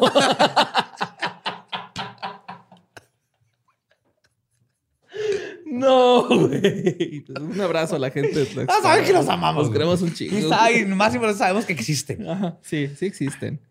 Ay, güey. Eran unos prismas que cambiaban de color. En eso, una figura frente, o sea, ya veía RGB, güey. No, ya, está, ya. RGB, güey. Vio una figura frente a la luz que se hizo más distintiva. Anodada Betty vio un ave gigantesca, o lo que escribo, un ave gigantesca. Dice que era demasiado grande para ser real y parecía estar viva, pero al mismo tiempo no era como artificial, pero se movía. Comenzó a hacer un calor inmenso, güey. En la silla de la hipnosis, Betty comenzó a agonizar por el calor y empezó a sudar bien cabrón y el psiquiatra tuvo que, que detener la sesión. No cuando, cuando volvieron o en la siguiente sesión de hipnosis, siguió su narración donde se había quedado. Bueno, pues la llevaron hasta ese punto. ¿no? Y cito, esa gran ave parece como un águila y tiene vida. Tiene una cabeza blanca y detrás tiene una gran luz. Estoy frente del ave y hace demasiado calor. Los rayos de luz se hacen cada vez más grandes y me hacen sentir débil. En ese punto, Betty volvió a gritar por el dolor. Dijo, y citó, sáquenme, sáquenme, sáquenme. No siento mis manos, hay un fuego frente a mí. No sé qué es, mis manos me duelen. Ay, empezó a gritar y la sacaron otra vez de la hipnosis. Verga. Sí. Hasta este momento, la narración de Betty se asemejaba en muchas de las cosas a los otros testimonios de un S4. Pero el episodio del pájaro no encajaba con el modelo. El hipnotista, tratando de indagar más sobre el posible significado de esta experiencia, le preguntó, y citó, ¿crees que esa ave era Dios? Ser un psicólogo, ya he platicado con ella. Y Betty le contestó, y cito, no. Yo siento que la luz que irradiaba detrás de su espalda era la manifestación de Dios. Se empezaron a tener una plática ahí. Y se puso existencial el pedo y se puso raro. Eran güey. Sí. De hecho, irónicamente, este fue el evento más inverosímil para Betty, güey, sobre su abducción. Ok. Incluso ella temía que nadie le fuera a creer por este dato en específico. Lo de que se metió a su cocina y les ofreció carnitas a los aliens. Sí, sí. No hay pedo. Es como el vato que. es normal. Es como el, como el ranchero que me dijo: Aquí no hay fantasmas, no seas estúpido, huerco. Hay mucho ovni. mejor día de mi vida, mejor día de mi vida, pero es exactamente eso, ¿no? Así me dijo. Estás pendejo. Pendejo, ¿cómo creen esas pendejadas? Pinche huerquillo. Los fantasmas no existen. Un chingo de ovnis bajan por allá atrás. Tres de la yo, ¡a la madre! ¡I love this! Está bien vergas ese. Lléveme. Sí. Pues regresando a la experiencia de Betty, güey. La luz cegadora y la temperatura sofocante se sumaron. Betty abrió los ojos lentamente y descubrió que esa ave había desaparecido. Una resolana roja irradiaba de una, lu- de una duna de cenizas que era lo único que había quedado. Ese era el ave fénix. Betty pasó de tener calor ahora a sentir frío glaciar. güey. O sea, como que lo- la única fuente de calor era, Era el ave. esta ave, ajá, o lo que había como un ave. güey. Luego las cenizas comenzaron a tornarse grises y tomaron la forma de un gusano gris gigantesco, güey. Yes. Y también lo cagado es que no se menciona aquí para nada, pero todos estos son elementos también de alquimia. güey. Son metáforas el- el- de los colores y el fénix y el gusano, metáforas de alquimia para, para cosas del cosmos y de astros y todo. Es muy curioso güey, si te pones a analizarlo con otros este, filosofías de otros lados y conocimientos, te, te, te revienta más la cabeza lo que, lo que esta señora está diciendo. Pues los investigadores pensaron que lo que Betty había visto era nada más y nada menos que la muerte y renacimiento de un ave fénix. O sea, los doctores le dijeron, está, está escribiendo un fénix. güey". De hecho, este ser mítico también es representado en el arte y literatura cristiana. güey. Es un símbolo de inmortalidad y su resurrección, ¿no? Iki. Iki. Ah, mi Yes. El mejor caballero del zodiaco del mundo. Sí, güey. Y el que menos tiempo en pantalla tiene, güey. Es que lo único que necesitas, güey, es poquito, güey. Es, el, es el orgasmo en Caballero del Zodiaco, güey. Es puro foreplay, foreplay. Llega Iki. ¡Ah! ¡Ah! Y tienes un Ni hermano pendejo. demás, Ajá. Ey, no hables mal de Sean. No La de Sean. neta. Amo a Sean. Está bien pendejo, Sean, güey. Sí está en Es pendejo, un pero- panochón.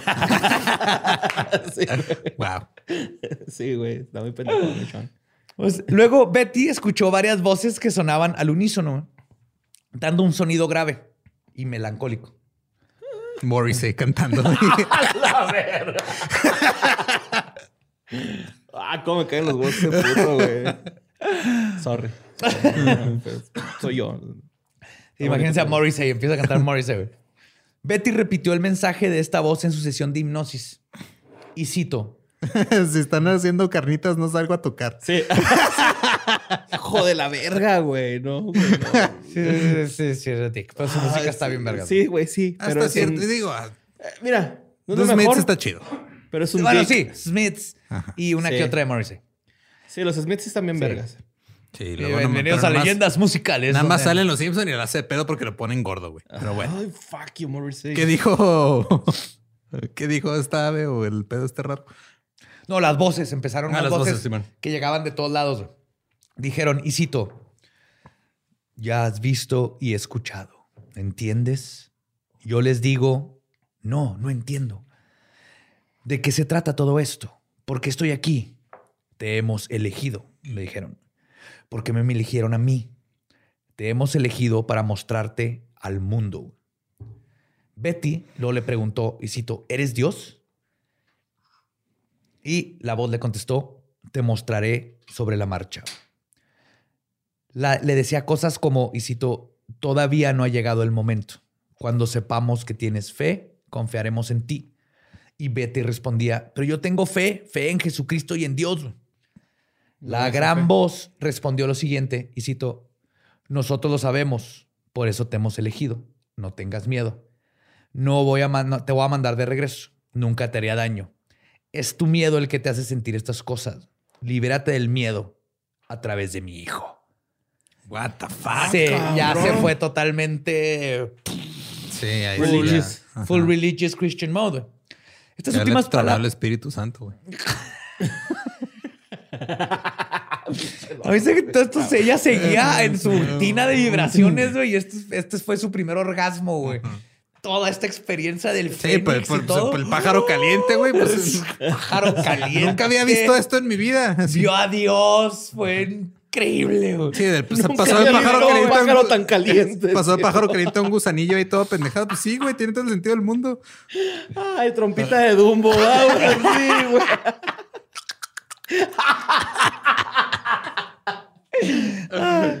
Así no suena verdaderamente, ¿eh? Más como. Pero bueno, no estamos, no estamos dando ese tipo de clases. ¿eh? Estas últimas palabras provocaron la mayor experiencia religiosa para ella jamás vivida. Lo que también es cierto es que es probablemente que las creencias religiosas de Betty Andreessen, combinadas con el efecto de hipnosis, pudieron haber provocado estas visiones. O quizás el fenómeno de la abducción tiene dos componentes. Una combinación de un evento físico que se materializa con el psique y el bagaje, bagaje cultural de la persona que lo vive. Como si la experiencia fuera tan incomprensible para nuestro cerebro, güey, que llena los vacíos con experiencias y cosas que conocemos para poder darle sentido a lo que está viendo y sintiendo. Ahorita me voy a adentrar más a esta parte, pero va a tener sentido. Sí, Bueno. como WandaVision al final tuvo sentido. Ajá. Al principio no sabías qué pedo, güey. Todo era bagaje cultural, eran homenajes a televisión vieja. Y luego de repente. ¡Pum! Otra realidad Agatha completamente. all the time. Ajá. Pinche magia, caos. ¡Pum! Después de esto, comenzó el viaje de regreso. El cuerpo de Betty se dio la vuelta y se movió hacia los rieles del tren, estos que así los describe. Y a pesar de todos los malestares que vivió, Betty dijo que para ese momento no quería regresar a casa. güey. Se sentía de no mames. No, el pájaro que tengo en casa no se calienta tanto. Pasó por esas dos atmósferas divididas por una membrana, la roja y la verde, y regresó a la silla de cristal que la llevó a ese lugar. Solo que esta vez un alien apretó un botón que estaba ahí en el cuarto y Betty sintió un como choque eléctrico. Betty quedó congelada y su cuerpo se sintió pesado. El asiento en el que estaba se movía mientras Betty estaba semi inconsciente y luego fue removida de ahí por lo que parecía ser, este, según Fowler, un, y cito, dispositivo de levitación automática. O sea, como que ya la pusieron en una silla de ruedas Ajá. del futuro, que se la llevó. Un hoverboard. Un hoverboard. neta. Eh. Luego Betty dijo que le pusieron de nuevo los tubos en la boca y nariz y le dijeron que le iban a dar ese líquido otra vez y le pidieron que por favor se lo tragara. El cuerpo de Betty siguió en movimiento cruzando por los cuartos por los que había pasado. Llegaron a una escotilla donde se detuvieron. Betty, siendo Betty, les dijo, y citó, ¿qué estamos esperando? ya me tengo que ir, mijo. ¿Por qué Tengo que- tardan tanto? Tengo que preparar siete lonches para mañana. Mis hijos van a la escuela. Y tengo que ir a buscar una planilla de la anatomía humana porque me la encargaron ahorita en domingo de la pendeja de Becky. En ese momento, Ay, la mente de Betty estaba invadida por los pensamientos de su familia. Su confusión incesante solo se calmó por la amabilidad que ahora mostraban sus captores. En eso, una puerta se abrió y entró de nuevo Quasga, quien puso sus manos en sus hombros. Él lo volteó a ver este, con sus ojos negros, así directamente a Betty, y le dijo, y cito, tienes que olvidar esto por un tiempo. Pero antes, Quasga le comunicó un mensaje de despedida telepáticamente. En la sesión de hipnotis, de hipnotis, de hipnosis, Betty citó sus palabras. Y cito, esto es lo que dijo Quasga. Dice que mi raza no me va a creer hasta después de mucho tiempo.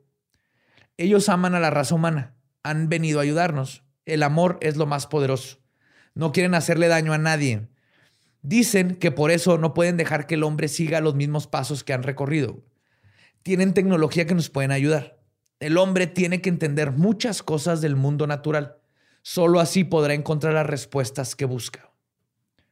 Terminando el mensaje, Betty llegó a una especie de elevador cilíndrico. Pasaron por donde estaba el vestidor piramidal. La puerta hacia el exterior se abrió y por fin pudo ver su casa entre la neblina.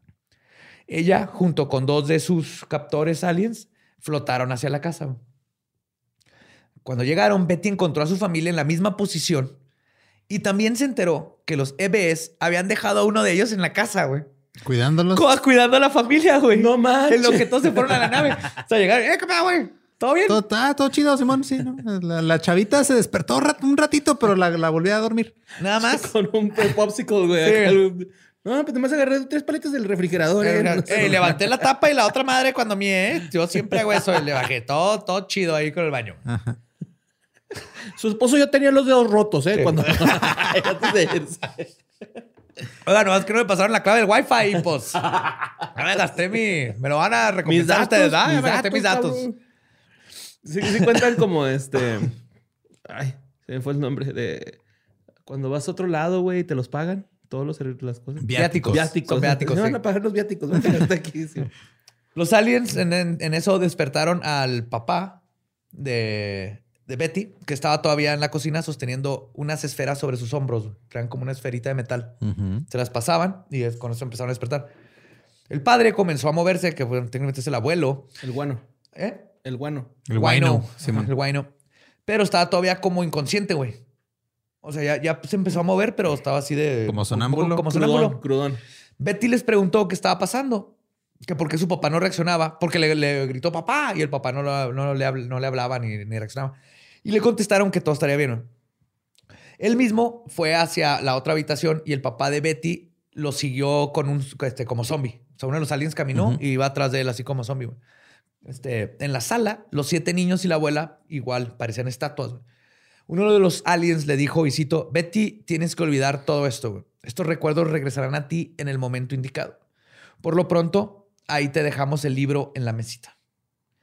Y también le aseguraron que no le habían hecho nada a sus hijos y que todo estaría bien. Luego, con la misma esfera que traen en la mano, llevaron a los niños a la cama, así como flautista de, De Hamelin. de Hamlin. Ajá.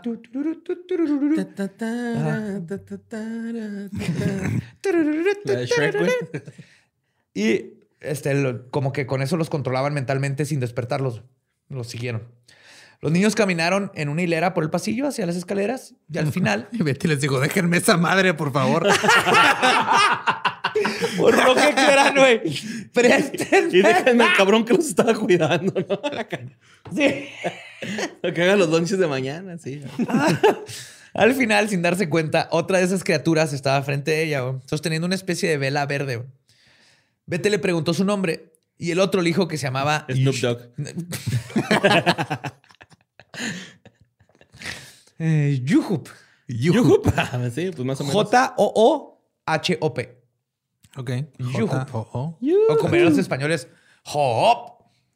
Hop. Coño, él el Hop.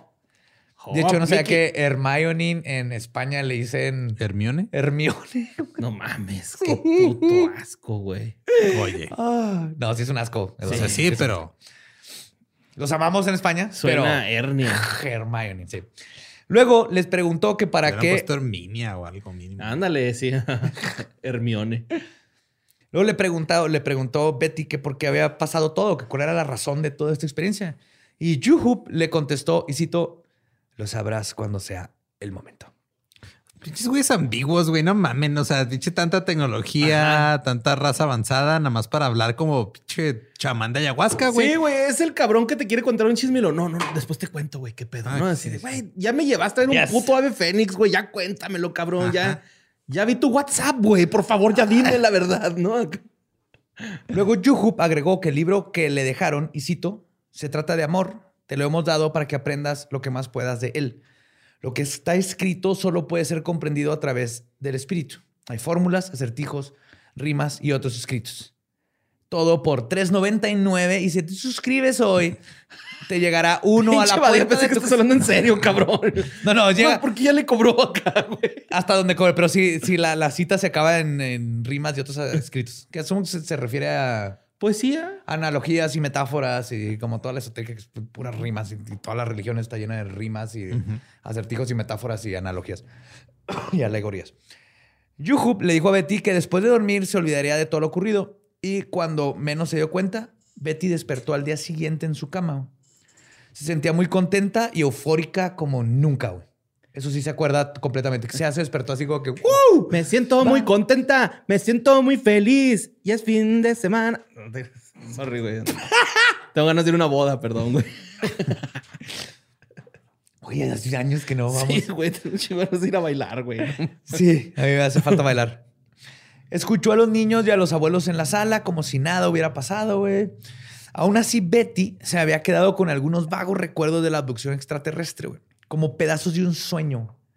La mayor parte de su memoria había sido bloqueada hasta que fue hipnotizada. Y por años, fueron 10 años, güey. Le daban otra vez como flashbacks. Y, y sueños recurrentes y de alguna forma se empezó a manifestar este recuerdo poco a poco en ella hasta que dio con que los ovnis existen o, hay, o que la gente cree ya 10 años después, en los 60 que empieza Heineck y todo este movimiento y es donde ella tiene la confianza de contarle a alguien porque 10 años antes ella ni siquiera sabía de aliens, güey. O sea, no, no sabía a quién platicarle, le iban a tachar de loca y aquí es donde encontró y por eso se acercó primero al, al, este, a estar, mandó su carta y luego después a Heineck. Primero, no le hizo, no le hizo caso el, el tabloide amarillista, pero sí le hizo caso a Jaime. a Heineck. Sin embargo, al parecer, el contacto con los extraterrestres no terminó cuando Betty se bajó de la nave.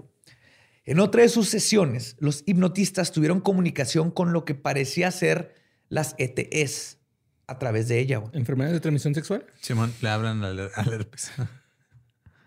EBS, perdón. Un alien, o lo que asumen que era otra conciencia, otro, tomó la voz de Betty, güey. What the fuck? Y ella quedó postrada en la cama como si estuviera todavía en la nave espacial. güey.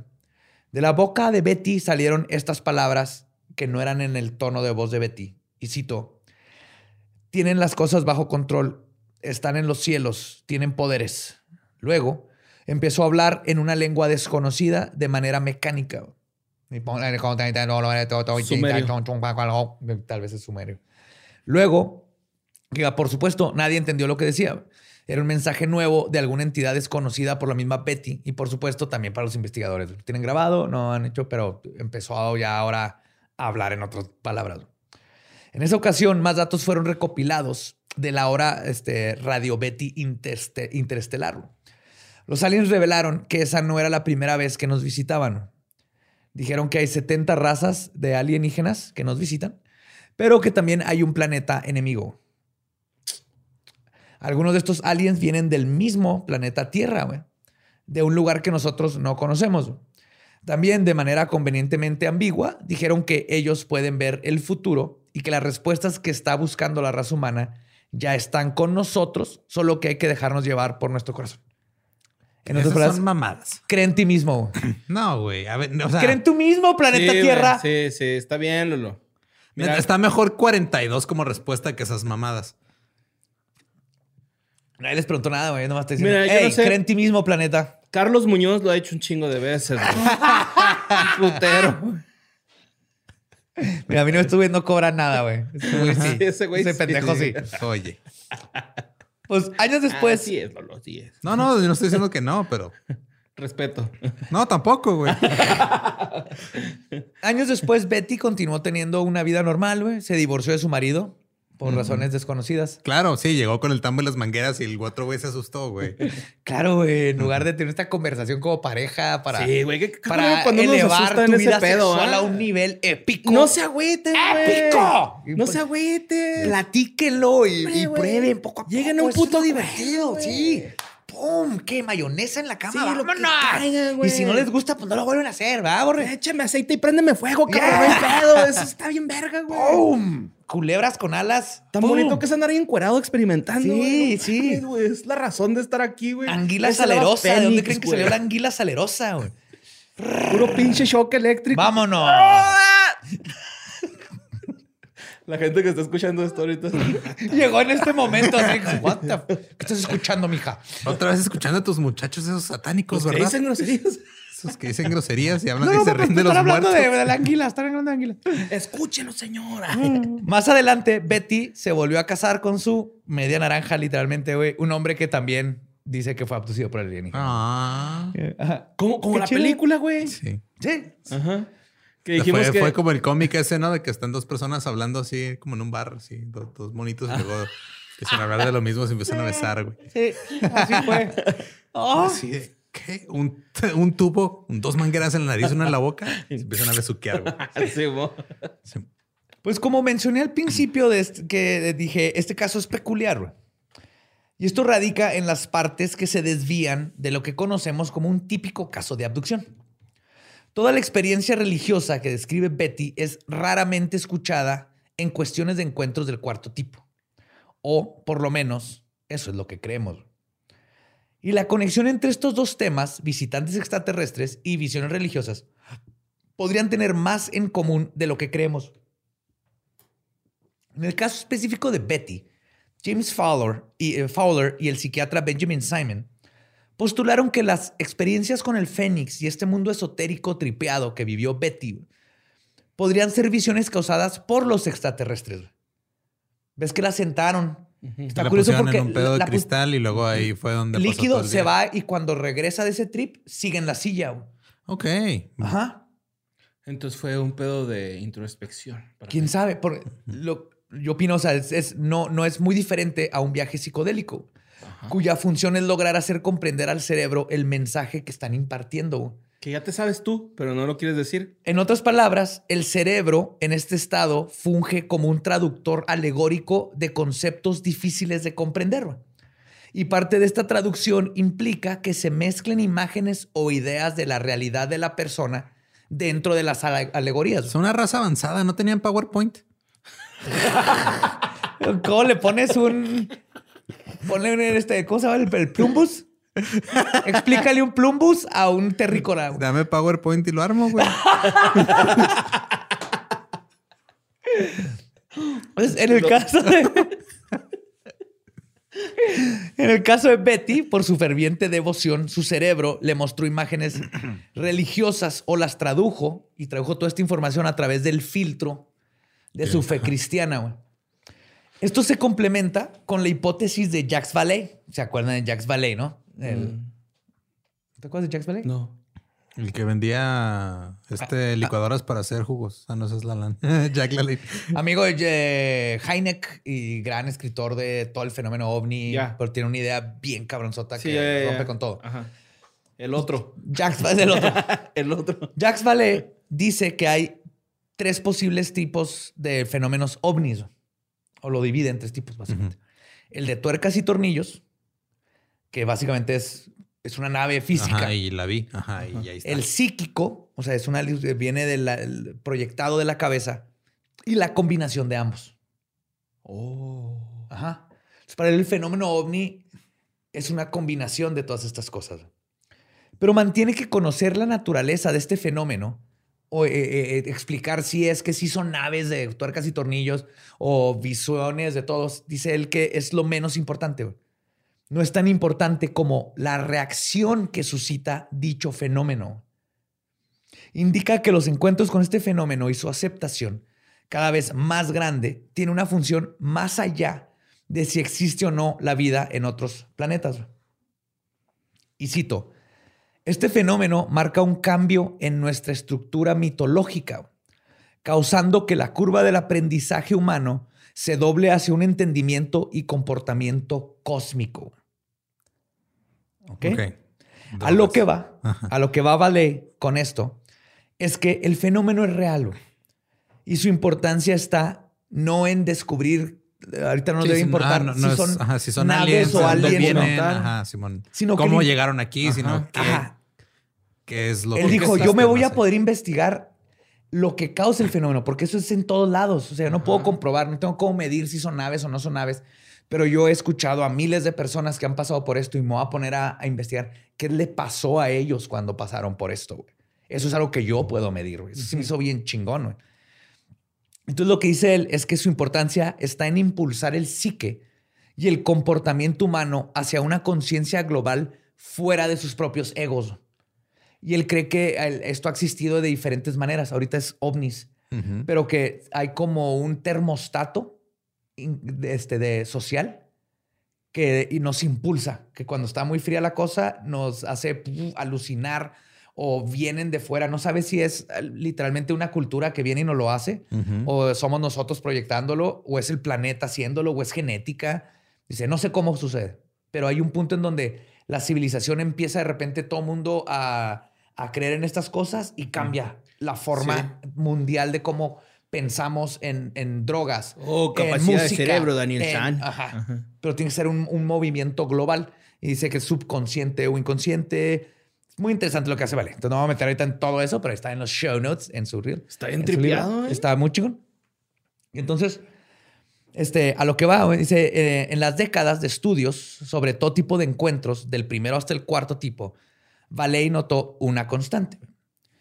Todos los que han tenido contacto con este fenómeno cambian su forma de pensar y de ver el mundo y el universo.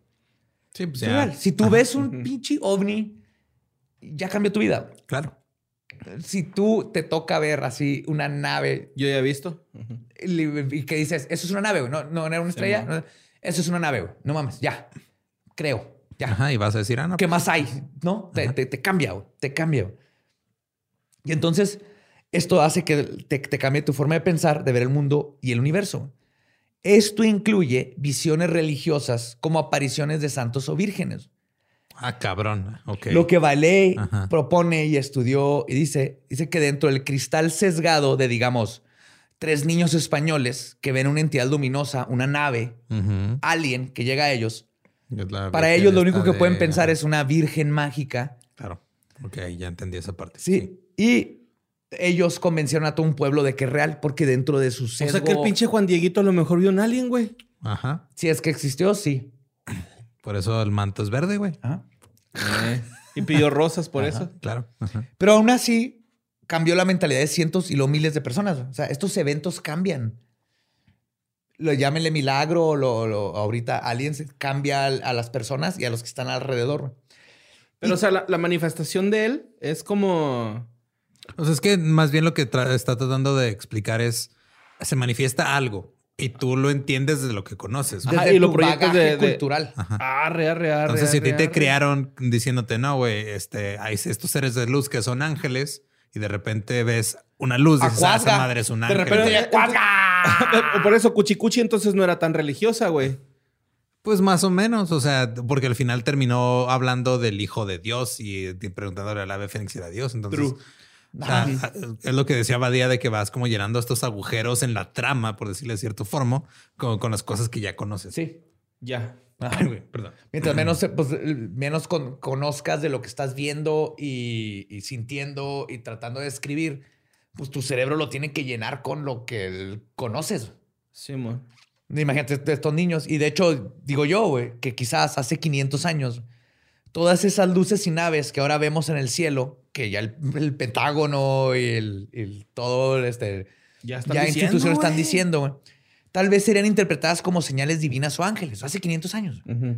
Pero ahora que la ciencia nos ha permitido conocer más cómo funciona el universo y como especie hemos conocido más lo que existe afuera de nuestra pálida esfera azul, nuestra mentalidad se liberó de ideas arcaicas religiosas y ahora cuando los vemos, cuando vemos estas cosas, pensamos en tecnologías desconocidas, güey, planetas con vida e inteligencias que nos puedan estar vigilando.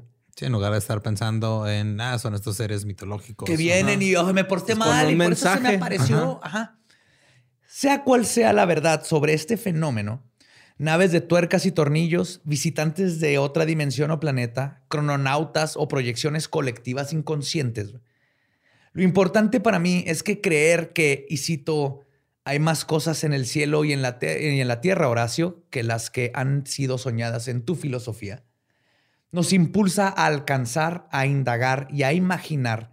Y más importante, nos mueve a convertirnos en más de la suma de lo que hemos logrado como especie.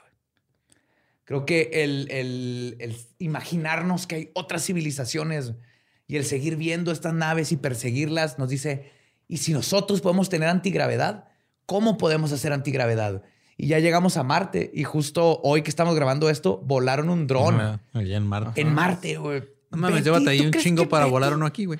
Ah, pero Lo te tus las- piruetas, güey. Sí, pero lo estrellé aquí una vez, ¿te acuerdas? en las escaleras.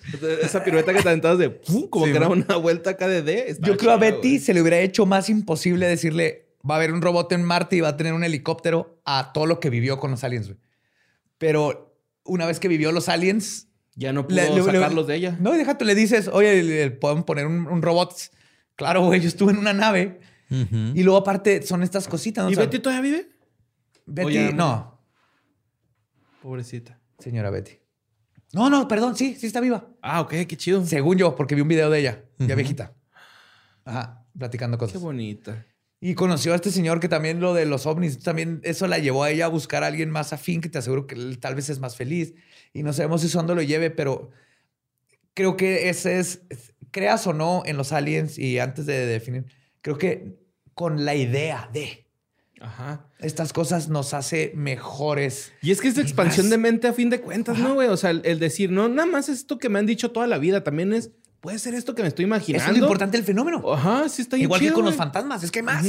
Los fantasmas tienen que ver con Dios y religiones. Es- hay más cosas. Son en el frecuencias. ¿no? A fin de cuentas, güey. Sí, o, o energía en nosotros, o, o habilidades telequinéticas. Son cosas que nos ayudarán a explicar el universo. Y en el, para mí lo importante es el buscar la respuesta. El No, camino es no. lo que nos va a llevar. No dice en ningún lado que se haya muerto, No. entonces va a asumir que está viva. Sí, Sí, te digo que vi un video. ajá. Ay, Entonces, tiene ochenta y tantos años Sí, está Y- bien roquita. Y Jack Valley lo lleva por allá y se me hace bien interesante ese punto de vista. Para todos los que son escépticos de los ovnis y todo eso, todas tienen que admitir que el que la gente empezó a pensar en 2000 leguas de viaje submarino y una nave que podría meterse al agua de Julio Verne, güey, cuando no existía nada que se le equiparara. Ahí es donde empezaron a imaginar y ahora es lo más normal pensar que alguien puede sumergirse a profundidades. Y es que Pero la imaginación ma- es parte clave de la ciencia, güey. Sí, y la ciencia ficción es parte clave de la ciencia, porque el arte no tiene límites. Yo me puedo imaginar ahorita el robot que yo quiera. Ya, le, ya es pedo de los ingenieros armarlo. Pero Julio Verne pensó primero en algo que se sumerja a esas profundidades que los ingenieros hicieran un submarino, ¿no? Da Vinci pensó primero en un Helicóptero. helicóptero que girara madre para tratar hasta que ya se hizo la.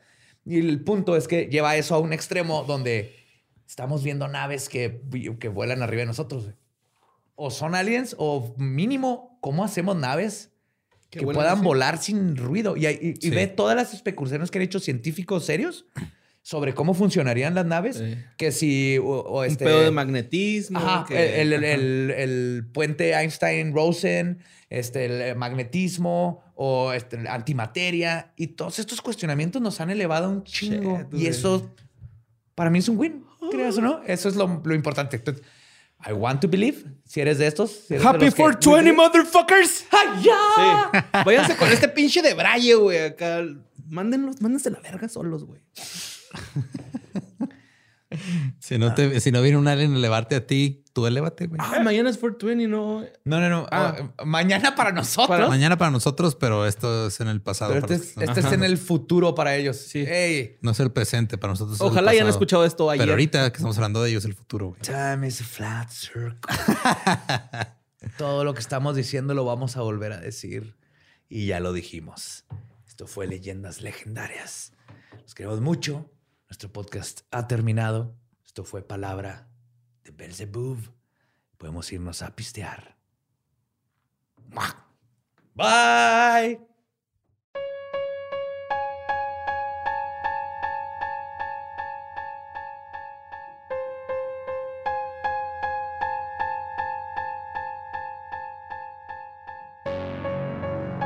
Ese fue el caso de la abducción Andreessen. Y creo que es muy interesante lo que maneja Valet, el- esta intención que no sabe si son aliens o somos nosotros o lo que sea. Pero ponte a pensar, hace 50, 60 años, no es, bueno, tal vez sí, pero no estamos tratando de escuchar abiertamente por vida y buscando Ujú. vida en otros planetas. Fue una mentalidad que se nos hizo Ay, güey, y- hace- y tuvo mucho que ver que ya empezamos a creer en esas cosas. Hace 100 años la gente creía que un cometa los iba a matar. Sí, Que por cierto, si quieren escuchar esa historia, vayan a escuchar el Dollop del lunes. sí, buenísimo.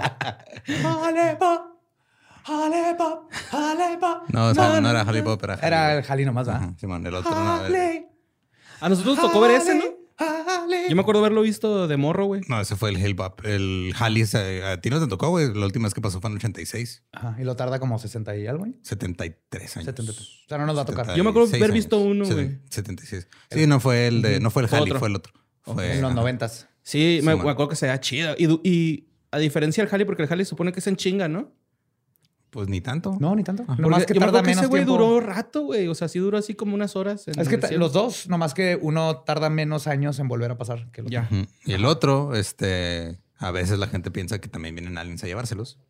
Y dicen, ah, pues nos vamos. Uy, güey, ese va a estar bien bueno. Como pulpo. Espérenlo. Ajá. Simón. Huyendo de su planeta original. Sí, y obviamente, ¿cuál es, ¿cuál es la manera en la que haces que un alien que viene en un cometa te lleve, güey? Así, si tú dijeras cuál es la forma lógica de hacerlo, ¿qué, qué, qué harías? Levantar el pulgar. Incorrecto. Son tenis Incorrecto. Nike. Tenis Nike y este veneno. Ajá. Órale. o una playerita de expedientes secretos X en la ventana. Dale. Sí. No, porque luego te van a dejar en visto como abadía, güey. Llevan treinta y Guac, tantos años guac. dejándolo en visto, güey. Maldito. Sabes que creo que le echo tantas ganas que ya a propósito no van a venir, güey. Nomás Ajá. se burlan de mí cada vez que O te bloquearon ya. llevan a sus hijos Sí. a ver, mira, mira, hijo, ese güey, ese pendejo. Desde que Sí. yo tenía tu edad, mijo, pone su camiseta en la ventana. Es como. Nunca vengas por él, güey. Es como, todo- es, es como todos los que alguna vez tuvieron un crush que nada más les gustaba gustarles. Tú eres ese güey. o sea, Yo soy- sí, sí, exactamente. Sí, o No, sea, me así, vende. a, a tu crush nada más le gustaba la atención, güey. Así están los años contigo, güey. Así, ah, mira qué padre. Ahí lo Ya, tengo eh. como pendejo. En mi lecho muerte van a llegar. Con un chingo de regalos esos güeyes. Sí, en mi lecho muerte van a llegar. Así, Oye, Joe, neta, sí vamos a ir por ti, güey, pero esto estuvo bien cagado. Nomás antes que te mueras, quiero que sepas que Sí. todo Te inyectan células madres de alien y te llevan ahora sí. güey. me Yes. salga cola de reptil. A ver si te parece, te parece el Fénix a ti también. Uh. No creo que sea un Fénix. ¿Te imaginas- ver una nave majestuosa, güey? Del tamaño de un edificio. Luego que le hagas como pinche coco no fónico, güey. Como, como mano del juego de South Park, ¿va? Coco no pirotécnico. Y que sea una manita, güey, el Fénix así. Ah. Güey, destrozando todo hasta criaturas mitológicas aquí. Pero sí hacen como pillidito de pollo, ¿no? Los Fénix, según Harry Potter. Pillido de pollo. Pillido de pollo. Así no iba la canción, güey. Eh, pero sí, güey. Es que sí está bien pinche. O sea, la neta, cuando te pones a verlo desde esa perspectiva de eh, a lo mejor es tu mente. Ah, o, o un, un consciente colectivo, o un. Creo que. Y, y lo más importante para mí es lo que dice Vale de no sabe, ¿no? Pero sabe que existen. O sea, no podemos negar que la gente mínimo cree que la abdujeron. Y de hecho, habla de, de- de un punto ahí justo en eso, ¿no? O sea, la gente, estos creen que la abdujeron. Yo no dudo, él dice, ¿no? Simón. De ciertos casos, hay unos que sí. El- las naves que se han visto y se han fotografiado, o sea, ahí están, sí, sí están. Lo que no sabemos es Los si son- pancakes del espacio que ahí están ahí también. ahí están, güey. Sí. Ah, Ahí está. Ahí, ahí. Ahí está. Con Ahí miel está. de maple de a de veras. Si no ha probado miel de maple de a de veras, no ha probado miel de maple. Ahí está. Entonces no dejen de creer, el fenómeno ahí está arriba, volteen, búsquenlo y Sí, si y se es- topan a uno, díganle que vengan por mí que se tarde culo. Y ahí está también todo el catálogo de cosas que hacemos aparte de leyendas. Está el Dolop, está que fue de ellos, está cagado, está eh, Puros exclusivo, puros y pistos. Un chingo de cosas. Mira, y aquí, mañana historias del más acá. por supuesto. A ser un Entonces, episodio. Ajá. Sí, es cierto. Vámonos el exclusivo. Nos vemos y escuchamos el próximo miércoles macabroso. Les tenemos una sorpresa bien chingona para todo el mes de mayo. Uh. Uh. Es la madre.